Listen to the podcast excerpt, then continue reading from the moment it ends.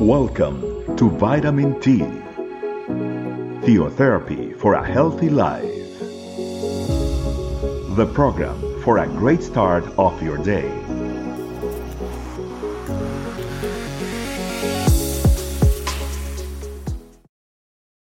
Hi, family. Welcome to another Vitamin T. Today we are going to be studying out of the book of Ephesians, chapter 2, verses 4 through 6. I have titled this meditation, But God. The verse starts as follows But God, who is rich in mercy because of his great love with which he loved us, even when we were dead in trespasses, made us alive together with Christ. By grace you have been saved, and raised us up together, and made us sit together in the heavenly places in Christ Jesus, that in the ages to come he might show the exceeding riches of his grace in his kindness towards us in Christ Jesus. But God. Picture it that you have been trying to play a game of basketball. I chose basketball because my son loves it. It is one of the things that motivates him the most. And at the age of 12, he was called to be called to the NBA or the biggest, the highest level of basketball in order to qualify, he needed to do so at the age of 12 right now. As much as he loves basketball and he may know a lot about it and he may play a lot, he may not qualify to play. Imagine then that the spirit of one of the greatest players, I am going to choose Stephen Curry because it is his favorite player, was to be able to go into him and play for him even at the age of 12, with all the mistakes that he might make, with the spirit of Stephen Curry, he could qualify because he has the spirit of a professional. In our case, when we read about the exceeding and amazing grace of God, we were dead because of our sins. We could not be saved. Our sins, it's more like a target that we kept on missing. It's like when you have the dart and you're trying to hit the target. Good intentions will not make you hit the target. Therefore, our good intentions could not save us. We needed Jesus to be able to be saved. Our sins and our nature were consuming us, separating us from God. And then it says, by, but God, if God had not acted, we would have not been able to receive his exceeding and amazing mercy. And it says, who is rich in mercy. What is mercy? Mercy is what we receive that has not been deserved. We did not deserve salvation. We did not deserve to receive the gift of Jesus through our Father, but He decided to give it to us. He loved us exceedingly. It says, because of His great love with which He loved us. Everything that God does is inspired and is moved because of His great love.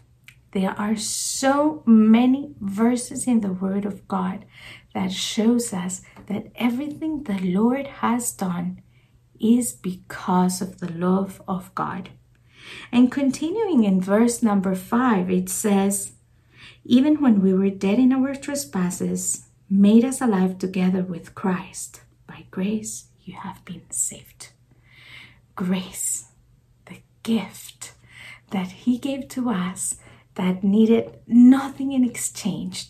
He made us alive. We were dead in our sins without being able to receive salvation. but now through Christ, we can receive it. And it says in verse 6 and raised us up together and made us sit together in the heavenly places in Christ Jesus. And it caught my attention. Why, why is it in past tense? It is in past tense because if you now believe in Jesus Christ, this is our reality. We are already living our salvation in Christ. We have now been raised up. We are living our eternal life here on earth, preparing for the moment that we will be raised up in heaven. And we as well are going to be made to be sitting down in heavenly places in Jesus Christ. And we can live it every day when we go into His presence, seeking the Lord and obeying Him.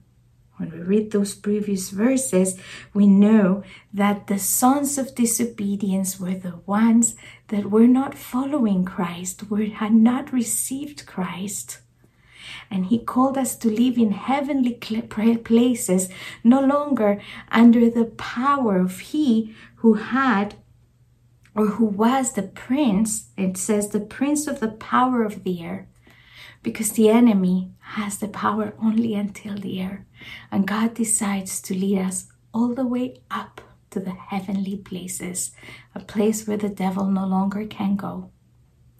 And in verse number six, raising us up together and made us sit together in the heavenly places in Christ. And then it says, And in the ages to come, he might show the exceeding riches of his grace and his kindness towards us in Jesus Christ. Picture yourself as a trophy that is displayed in a hall of fame. When you walk through a hall of fame and you see a trophy, it tells the story of a team that has won games, that has had a great history to tell. We are the trophies of how God has shown His grace and mercy towards those that have received His love.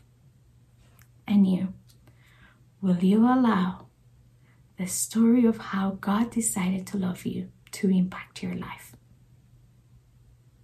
But God decided to love you even when you didn't know it. Choose today the Lord. Let's pray.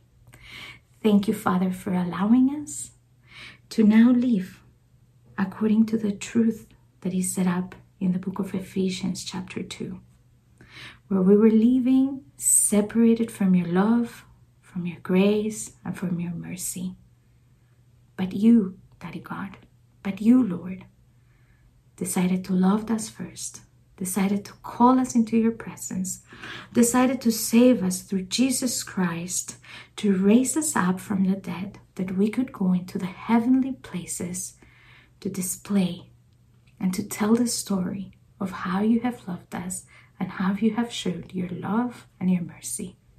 Allow us to be true testimonies to you and to live according to what you have done in our lives every day we praise you and glorify you in this day.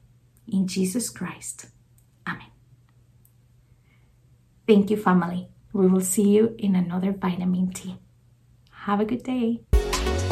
Thanks for joining us. Remember, the vitamin T can be found in audio, video, and written versions in our website,